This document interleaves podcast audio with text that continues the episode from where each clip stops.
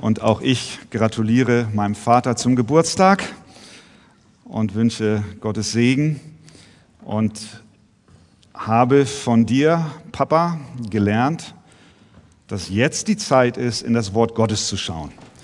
Und äh, das wollen wir jetzt tun.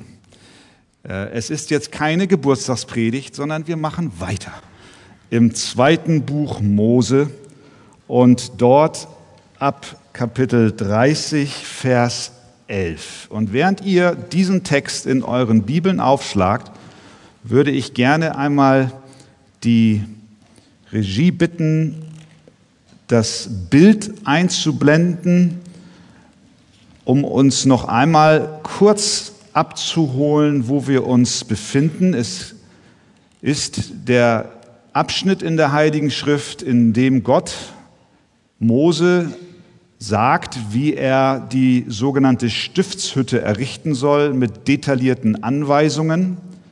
Das ist der Ort, an dem Gott entschlossen hat, unter seinem Volk, während sie in der Wüstenwanderung waren, zu wohnen. Und äh, wir haben dort im Vorhof den Altar, den Brandopferaltar. Und dann haben wir auf dem Weg zum Heiligtum, diesem Zelt, noch ein Kupferbecken, um das es heute auch gehen wird.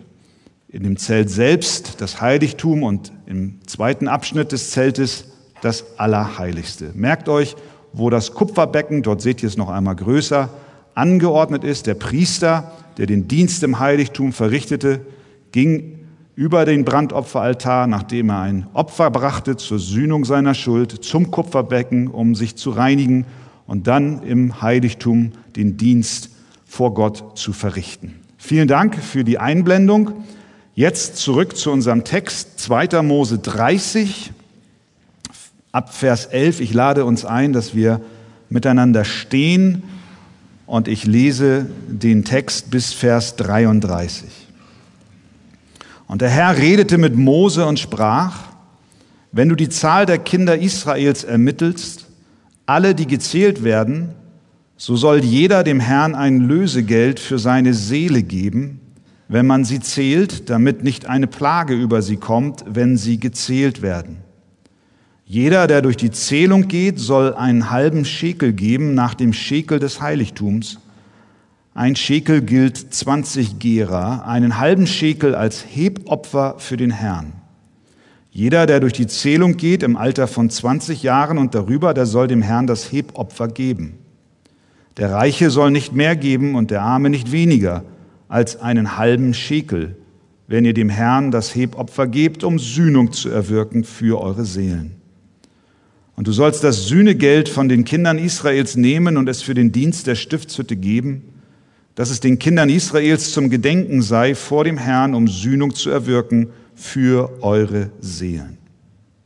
Weiter redete der Herr mit Mose und sprach, du sollst auch ein ehernes Becken machen mit einem ehernen Gestell zum Waschen.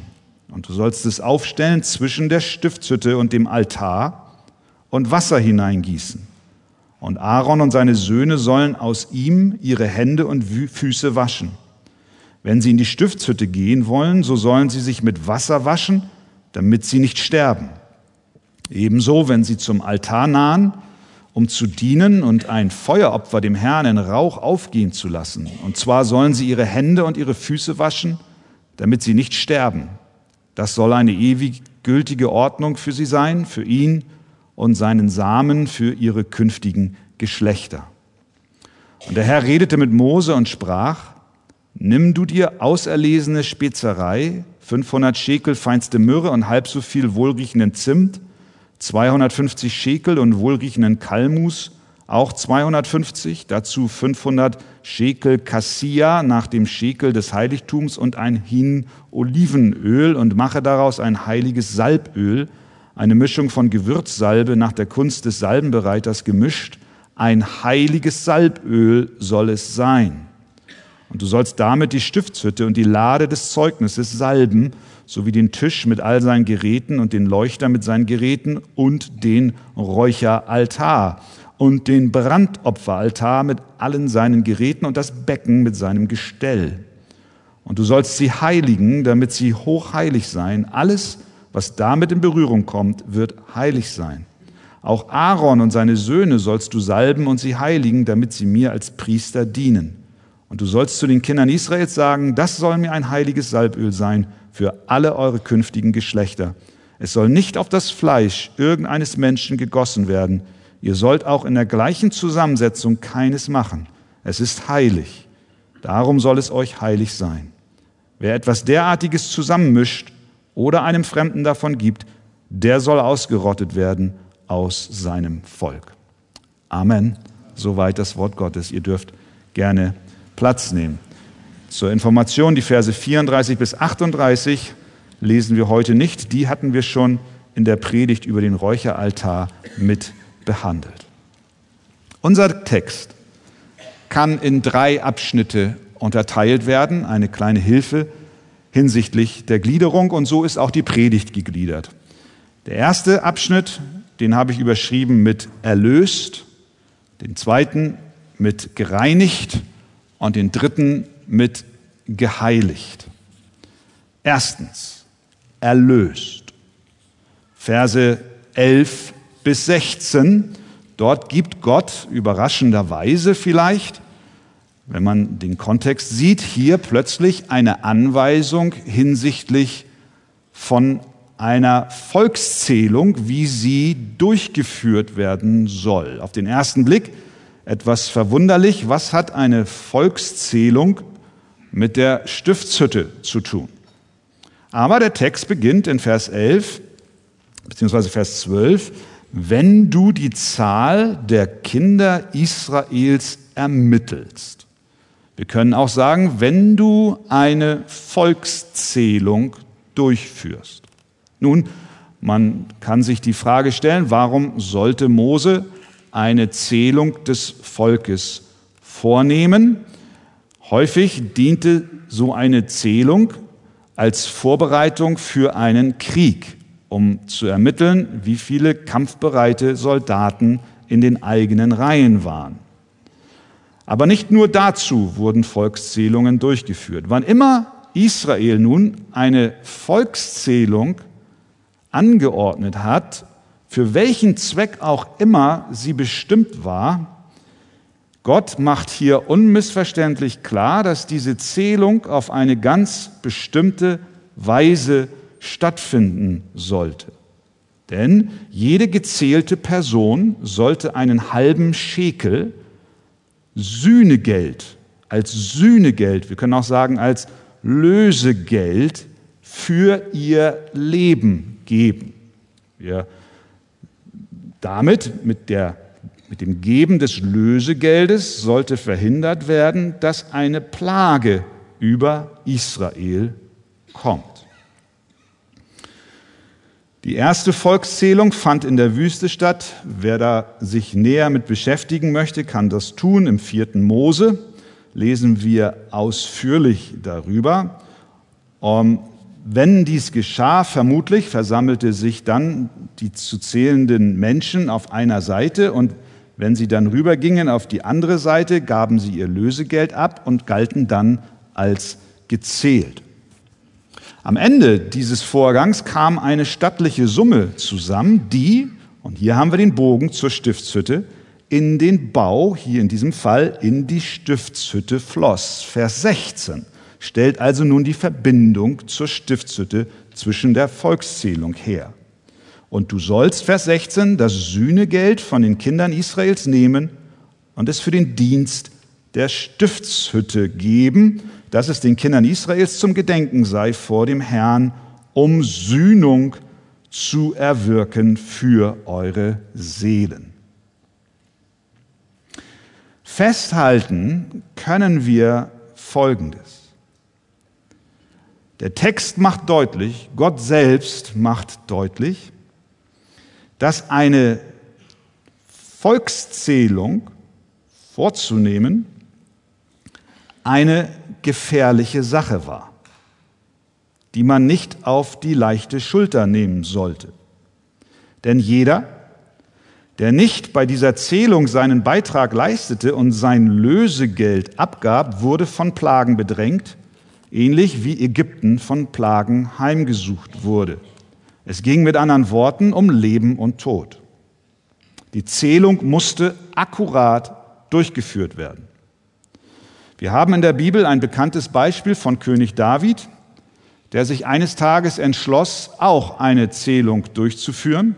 Er ging zu seinem Heerführer Joab und sagte zu ihm, dass er alle Stämme Israels von Dan bis Beersheba durchziehen sollte und das Volk mustern sollte, damit ich die Zahl des Volkes erfahre.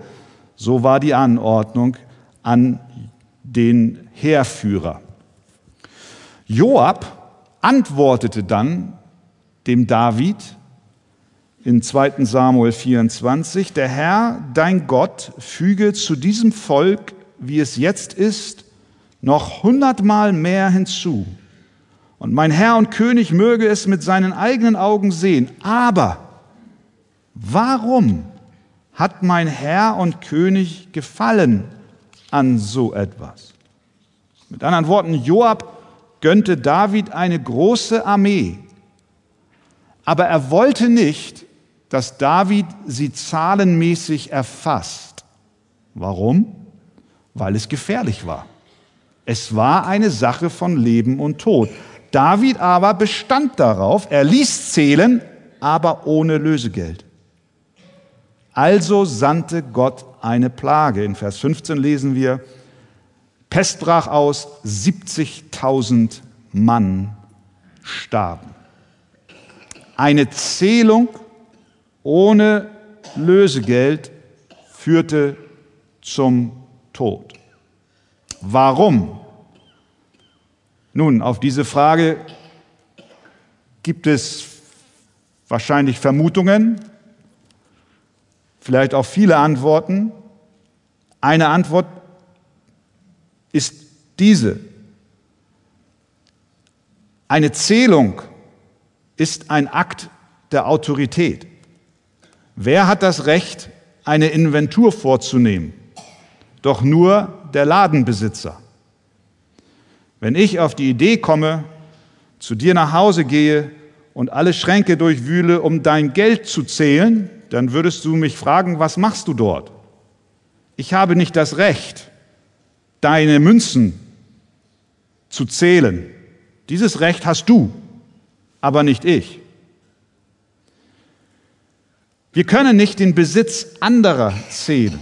Wer also hat ultimativ und allein das Recht, Israel zu zählen. Gott allein. Sie waren sein Volk, sein Eigentum. Wenn sie also zahlenmäßig erfasst wurden, dann sollte es auch zur Ehre dessen geschehen, der im Besitz von ihnen war. Aber das vergessen wir alle viel zu schnell. Statt Gott die Ehre zu geben, schreiben wir uns viel eher den Erfolg selbst zu. Davids Niedergang und die Heimsuchung Israels mit der Pest und 70.000 Toten begann in dem Herzen des Königs. Joab, erfasse die Zahl meiner Kämpfer. Ich will wissen, wie groß meine Armee ist. Sind wir vielleicht schon die stärkste auf dem ganzen Kontinent? Wir alle neigen dazu, in die Falle der Zahlen zu tappen. Es hat sicher seinen Wert, wenn wir zum Beispiel die Gemeinde größenmäßig erfassen, neben dem Thema der Mitgliedschaft und der neutestamentlichen Verpflichtung und Aufruf an jeden Gläubigen, sich einer Ortsgemeinde verbindlich anzuschließen, kann aber das Erfassen von Zahlen auch zu einer Falle für Gemeinden und für die Leiter der Gemeinden werden. Es ist richtig und gut, uns einen Überblick über die Größe der Herde zu verschaffen und auch zu, äh, zu erkennen, wer dazugehört. Doch wenn wir zählen, um uns zu rühmen, wie groß wir doch geworden sind, dann rauben wir Gott die Ehre. Denn die Gemeinde gehört keinem Menschen, sondern sie gehört Gott allein. Aber auch in unserem Alltag können wir in diese Falle der Zahlen hineintappen. Wir verbinden dann mit gewissen Zahlen unseren eigenen Wert, auch unseren, unsere Stellung vor anderen und auch vor uns selbst. Wie ist mein Notendurchschnitt? Ich ermutige jeden, gute Noten zu schreiben in der Schule. Das, nicht, dass das jetzt falsch verstanden wird. Der Pastor hat gesagt, es ist egal, was ich in der Mathearbeit schreibe. Na, da, schreib eine Eins, unbedingt. Aber wenn du deinen Wert mit deinem Zeugnisdurchschnitt gleichsetzt, dann hast du dich in die Falle der Zahlen verrannt. Wie hoch ist meine Sparquote jeden Monat? Konnte ich sie erhöhen im Vergleich zum letzten Jahr? Wo stehe ich gehaltsmäßig im Ranking mit meinen Nachbarn? Wie viele Einheiten Butter habe ich in diesem Monat verkauft oder was weiß ich, äh, was immer du verkaufst? Also dieses Zahlen sind gut und wichtig, Listen sind gut, um, Übersicht, um die Übersicht zu behalten.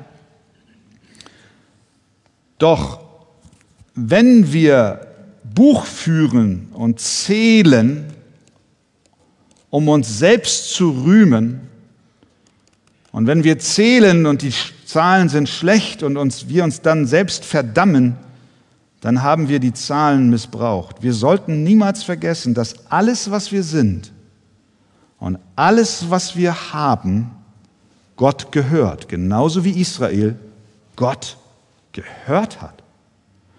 Und das sollte Israel nicht vergessen. Und deswegen ordnete Gott an, bei einer Volkszählung ein Lösegeld zu zahlen. Nun, was bedeutet das? Warum ein Lösegeld? Mit dem Lösegeld bekannte jeder Israelit, dass er bei Gott in der Schuld stand. Ihr Lösegeld, was sie gaben, befreite sie nicht von ihrer Schuld. Es war kein Loskaufen von ihrer Schuld. Das dürfen wir nicht verwechseln. Denn Sühnung der Sünden geschieht nur durch das Blut eines Opfers.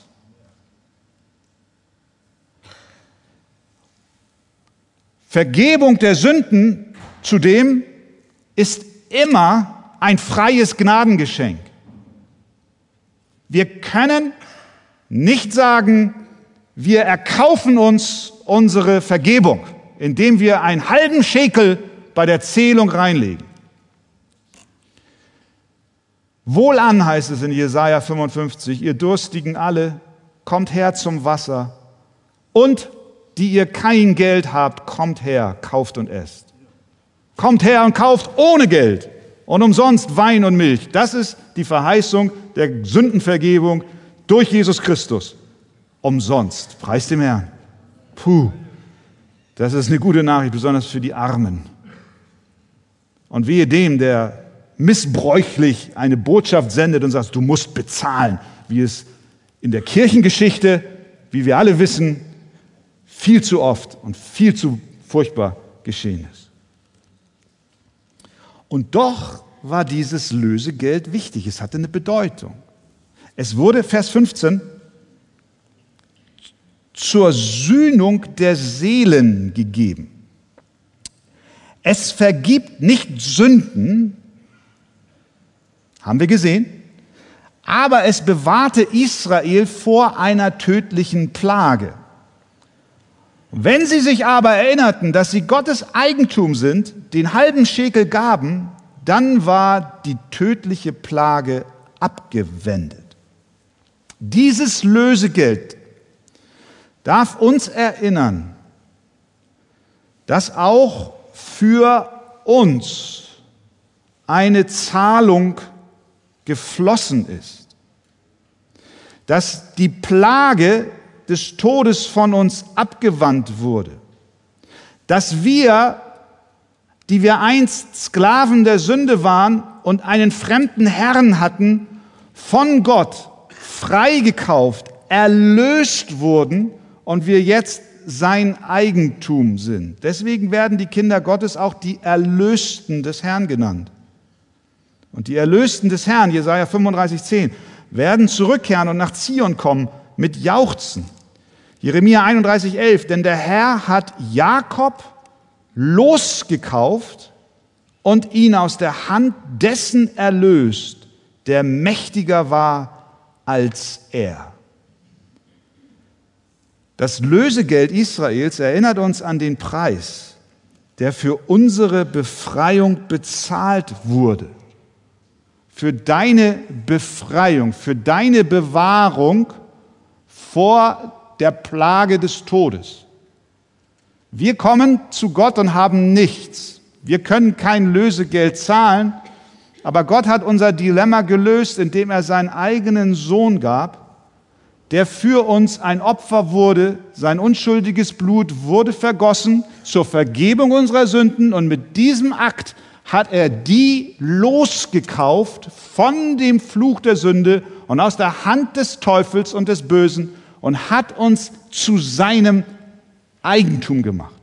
Das sollte Israel im übertragenen Sinne nicht vergessen. Wir sind Eigentum Gottes. Gott zählt uns, nicht Mose. Gott zählt uns, nicht David. Wir gehören Gott. Er hat einen Anspruch auf unser Leben. Das zeigen wir, indem wir ein Lösegeld zahlen und zeigen, wir gehören zu ihm. Der Preis, der für unsere Befreiung bezahlt wurde, war hoch. Mehr als ein halber Schekel. Paulus schreibt im 1. Korinther 6, wisst ihr nicht, dass euer Leib ein Tempel des in euch wohnenden Heiligen Geistes ist, den ihr von Gott empfangen habt, dass ihr euch nicht selbst gehört? Und jetzt kommt's, denn ihr seid teuer erkauft. 1. Korinther 7, 23. Ihr seid teuer erkauft. 1. Petrus 1, Vers 18.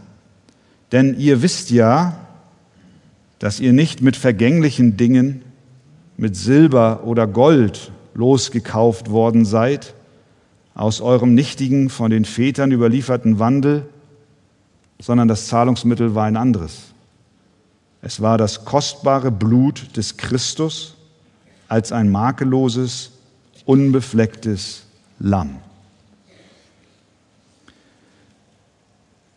Israel gab symbolisch Lösegeld.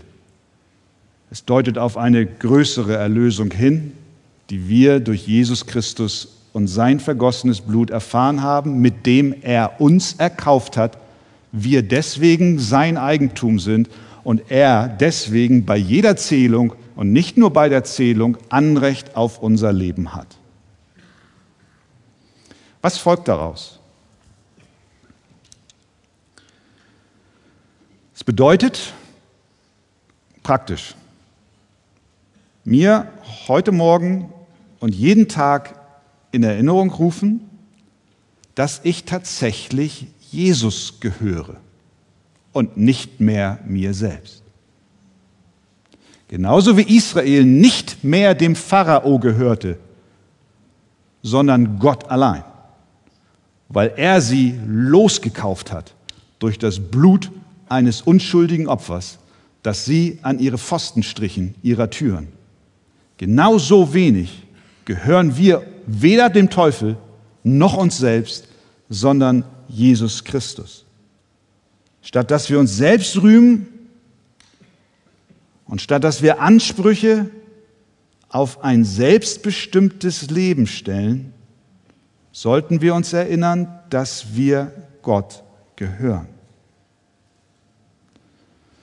Unser wahrer Wert, das ist eine weitere Folge,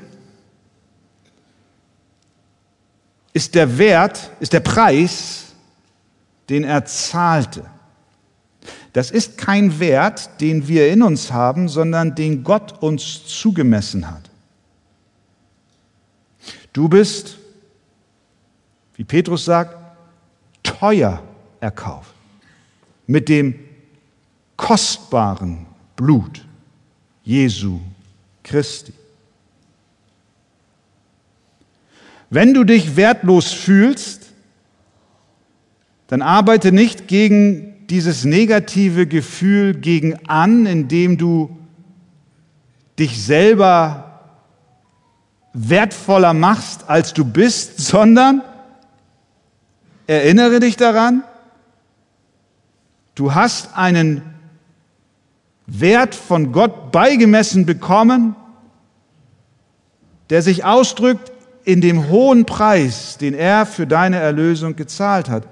Danke ihm dafür, dass du in Christus und durch ihn die Gunst des Allmächtigen auf dir hast und dieser kostbare Preis für dich geflossen ist. Was lernen wir noch daraus? Wenn wir die Zahl des Volkes Gottes ermitteln wollen, dann ist es absolut notwendig, dass wir nur die zählen, die ein Lösegeld in ihrer Hand haben. Es wurden nur die gezählt, die bezahlt haben, alle anderen traf die Plage. Mit anderen Worten, wir zählen nicht Köpfe, sondern wir zählen Herzen. Manchmal wird von Deutschland immer weniger, aber ja doch, als einem christlichen Abendland gesprochen. Aber was heißt das? Kirchen zählen Köpfe ihrer Mitglieder. Aber die Frage und die alles entscheidende Frage ist doch, halten diese denn auch ein Lösegeld in ihren Händen? Hast du ein Lösegeld in deinen Händen? Ich spreche nicht von einer Münze, die du hier in den Opferbecher wirfst, wenn er durch die Reihen geht, sondern das Lösegeld, was du brauchst, um frei zu sein von Schuld und von Verdammnis und von ewiger Hölle, ist das Blut Jesu Christi, das dir in seiner Kraft zufließt, wenn du ihm glaubst und vertraust, dass er für deine Schuld gestorben ist. Was lernen wir noch aus diesem Lösegeld? Dass in der Gemeinde Jesu wir alle den gleichen Wert haben. Vers 15. Der Reiche soll nicht mehr geben und der Arme nicht weniger als einen halben Schekel. Jeder Israelit stand gleich vor Gott, egal ob er arm oder reich war. Jeder stand vor Gott unter denselben Bedingungen und so auch mit uns. Jesus zahlte für seine Kinder jeweils denselben Preis. Hier ist nicht einer, für den ein kostbareres Blut geflossen wäre als für deinen Nachbarn. Jesus zahlte denselben Preis, egal wer du bist. Ob Mann oder Frau. Jesus zahlte denselben Preis. Ob arm oder reich, ob jung oder alt, ob gebildet oder ungebildet, ob mit einem deutschen Pass oder einem ukrainischen Pass oder einem afrikanischen Pass oder einem israelischen Pass. Jesus hat denselben Preis bezahlt. Es gibt keine Abstufung. Der Reiche soll nicht mehr geben und der Arme nicht weniger. Jeder, der Jesus Christus vertraut, ist erlöst. Das Blut Jesu, unser Lösegeld, ist die wahre Basis der vollkommenen Gleichwertigkeit jedes einzelnen Mitglieds der Gemeinde unseres Herrn. Merken wir, unsere Gleichwertigkeit ist tief verankert in dem Erlösungswerk Jesu Christi. Es gibt keinen Unterschied. Und das darf sich auch in unserem Miteinander täglich darstellen.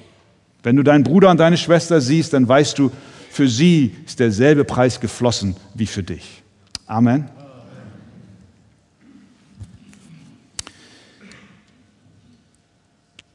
Das war erstens erlöst. Zweitens, gereinigt. Das ist ein zweites Bild für unser geistliches Leben ab Vers 17 bis Vers 21. Dort wird nun, und jetzt habt ihr wieder das Bild, was wir eingangs eingeblendet haben, die Stiftshütte vor Augen mit dem Kupferbecken, was vor dem Heiligtum stand, zwischen Brandopferaltar und der Stiftshütte. Dieses Waschbecken war in ständiger Benutzung. Bevor ein Priester in das Heiligtum ging, hielt er am Kupferbecken an und wusch dort seine Hände und Füße. Auch hier, ihr Lieben, geht es wieder und ging es wieder um die Frage von Leben und Tod. Vers 21, er sollte es tun,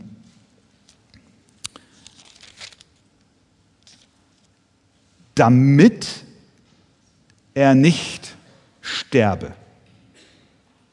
Wenn ein Priester diese Reinigung mit dem Wasser aus dem Kupferbecken nicht beachtete, war er dem Tode geweiht.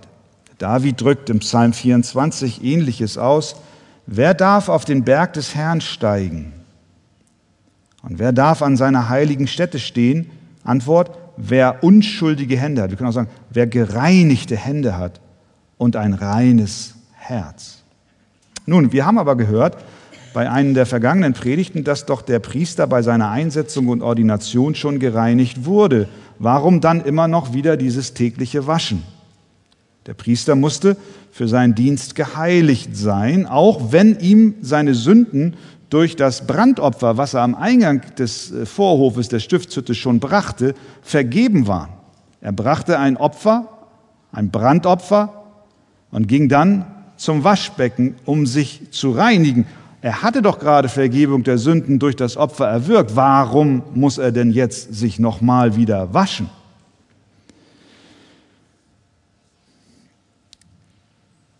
Dieser Vorgang ist eine nicht nur für die Priester notwendige, sondern für uns immerwährende Reinigung, die auch wir brauchen. Der Priester musste ständig gereinigt sein. Das Becken war keine Zierde, sondern es war in Benutzung. Ja, die Schuld ihrer Sünde war genommen und doch brauchten sie fortgehend Reinheit. Bei uns Christen ist es dasselbe. Durch unseren Glauben an unser Opfer Jesus Christus, wenn wir übertragenen Sinn an den Brandopferaltar denken, wo wir im Glauben annehmen, Christus ist unser ein für alle Mal Opfer, haben wir unsere Sünden vergeben bekommen, sind gerechtfertigt vor Gott dem Vater durch die Gerechtigkeit Jesu Christi, die für, er für uns erwirkt hat. Aber sind wir jetzt vollkommen, schon heilig bis in die letzte Zehspitze? Nein, sind wir nicht, sondern wir brauchen immer wieder Reinigung von unseren Sünden, was wir auch in der Bibel mit dem Begriff der Heiligung sehen. Wir sündigen zwar nicht mehr unter dem alten Zwang und dem System der Sünde, aber dennoch brauchen wir eine fortwährende Reinigung unserer Herzen. Frage ist nur, wie? Du sagst jetzt, okay, wo ist mein Kupferbecken? Arche, ihr seid doch, ihr seid, ihr seid doch biblisch, sagt ihr immer. Wo habt ihr euer Kupferbecken? Du hast ein Kupferbecken. Vermutlich hast du es sogar bei dir heute. Wenn du deine Bibel vor dir aufgeschlagen hast, dann hast du dein Kupferbecken. Das Wort Gottes. Paulus sagt, dass Jesus uns durch das Wasserbad des Wortes reinigt. Jesus betet heilige sie in deiner Wahrheit. Reinige sie. Ja, wie denn? Dein Wort ist Wahrheit. Wir können auch sagen, das reinigende Wasser im übertragenen Sinn für uns heute ist nicht ein Kupferbecken, zu dem wir täglich hingehen müssen, um uns zu waschen, sondern es ist das Wort Gottes. Die Bibel ist Gottes Mittel, um uns zu reinigen. Wenn du also die Heilige Schrift zur Hand nimmst, dann ist es dein Kupferbecken. Deine Seele wird durch die Aufnahme des Wortes Gottes täglich gereinigt und geheiligt. Und du darfst voller Freude deinen Dienst im Hause Gottes tun, wie der Priester, und hineingehen ins Heiligtum, gereinigt und immer wieder neu erfüllt von dem Wort Gottes. Drittens, geheiligt. Erlöst, gereinigt und geheiligt. Zum Schluss unseres Kapitels sehen wir nun ab Vers 22, dass die Installation und die Altäre und die Tische, die Lade des Zeugnisses, die Geräte, alle mit einem besonderen Öl gesalbt wurden. Das Öl wurde auf jeden Vorhang, jedes Möbelstück und jedes heilige Gerät gesprenkelt. Und dadurch wurde es für den Herrn abgesondert. Macht noch einmal zum Abschluss dieses Abschnitts deutlich, bevor dann die Werkmeister ab Kapitel 31 dann berufen werden, dann auch diese Stiftshütte zu errichten. Es macht deutlich, dass die Stiftshütte ein für Gott abgesonderter Ort ist, geheiligt, dargestellt durch kostbares Öl, was angefertigt werden sollte. Und dieses Öl wurde auf die Geräte gesprenkelt, für den Herrn abgesondert. Es gibt einige christliche Kreise, in denen so eine Salbung mit Öl zu einer gewissen Modeerscheinung geworden ist. Es gibt Gemeinden, es gibt religiöse Vereinigungen, auch christliche Gemeinden, die sagen, ja, wir, wir, wir salben auch. Wir salben die Kanzel, weil das ist ja die Stiftshütte, die wurde ja auch gesalbt. Wir salben, wir salben vielleicht noch die Podeste, ich weiß nicht, vielleicht die Stühle. Habt ihr geguckt, ob da nicht ein Fettfleck auf eurer Sitzfläche war? Sie salben alles. Ähm, ihre Instrumente, ihre Gebäuden. Es gibt auch Christen, die salben ihre Möbel, ihre Häuser und ihre Autos. Diese Praxis, ihr Lieben, hat keine Grundlage in der Heiligen Schrift. Obwohl Gott den Israeliten befohlen hat, die Stiftshütte zu salben, hat er der Gemeinde kein ähnliches Gebot gegeben. Die einzige Ausnahme ist die Krankensalbung, die zu den Aufgaben der Ältesten gemäß Jakobus 5 gehört. Anstatt Dinge mit Öl zu salben, was ja auch fast ein wenig mit Aberglaube schon in die Gegend, in die, in die Nähe kommt zumindest. Statt Dinge mit Öl zu salben, die Gott uns nicht geheißen hat, dass wir sie mit Öl salben sollen, sollten wir vielmehr einfach auf die Kraft des Gebetes vertrauen. Wenn du Gott um Bewahrung auf einer Autofahrt von Hamburg nach München bitten möchtest, dann tue es im Gebet, aber salbe nicht die Motorhaube deines Autos, sondern vertraue Gott und bitte ihn, dass er dich auf dem Weg bewahrt. Wenn du das tust, rufst du das Wirken des Heiligen Geistes an. Du beten im Geist zu Gott. Der Geist Gottes lebt in uns.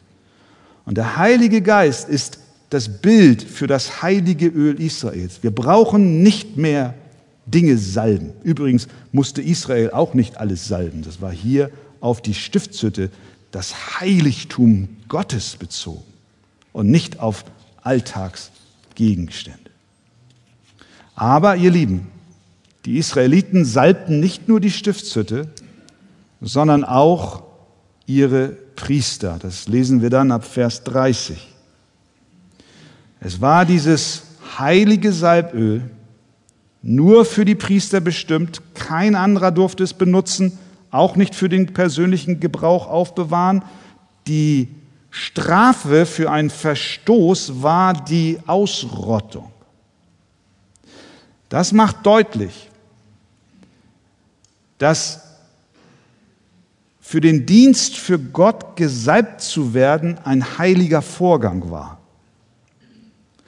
Ich glaube, dies gilt auch für alle Diener am Wort im Zuge ihrer Ordination in den Dienst. Wir hatten darüber schon gehört. Es ist ein heiliges Geschenk, das nur Gott geben kann.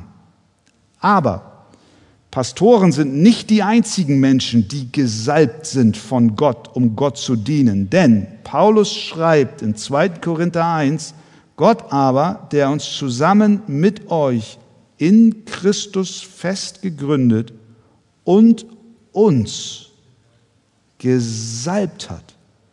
Er hat uns auch versiegelt und das Unterpfand des Geistes in unsere Herzen gegeben. Ich glaube, an diesem Bild der Stiftshütte dürfen wir in Verbindung mit den neutestamentlichen Texten wieder neu erkennen, dass jeder Gläubige für den Dienst für Gott ausgesondert ist. Du bist gesalbt, wie Paulus schreibt.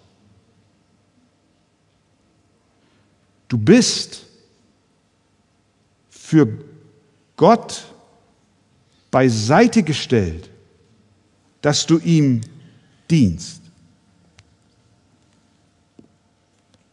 Wir gehören ganz und gar dem Herrn. Das ist die Botschaft dieses Abschnitts.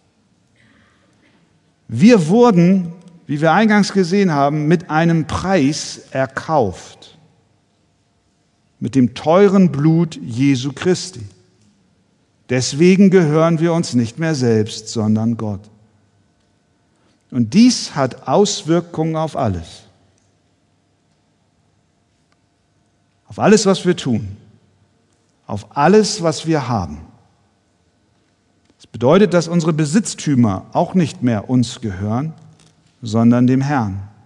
Unsere Arbeit gehört Gott. Das gleiche gilt für unsere Freizeit. Auch sie gehört ihm. Unser Single-Dasein gehört Gott.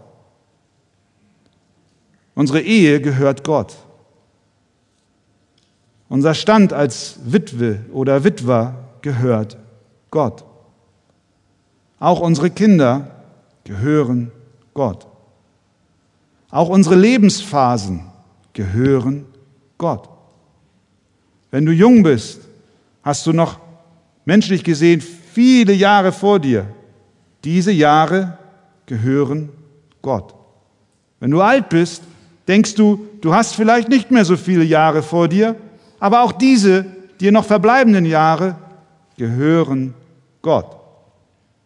Er hat dich mit einem teuren Preis erkauft und dich gesalbt, abgesondert für den Dienst für ihn. Wir sind sein Eigentum. Und deswegen zählt er uns auch. Und er sieht uns auch. Und er ruft uns auch, für ihn da zu sein. Und ihr Lieben, vor dem Hintergrund der weltweiten Entwicklung Kriege, Krisen, wird uns doch umso deutlicher, dass wir hier sowieso nichts festhalten können. Wir können nichts festhalten. Weder unseren Besitz, noch unsere Familie, noch unseren Frieden. Wir können nichts festhalten. Aber eins wissen wir, was uns befreit. Wir gehören sowieso nicht uns selbst sondern Gott, der uns erkauft hat. Und deswegen brauchen wir uns auch nicht fürchten vor den Unruhen dieser Welt.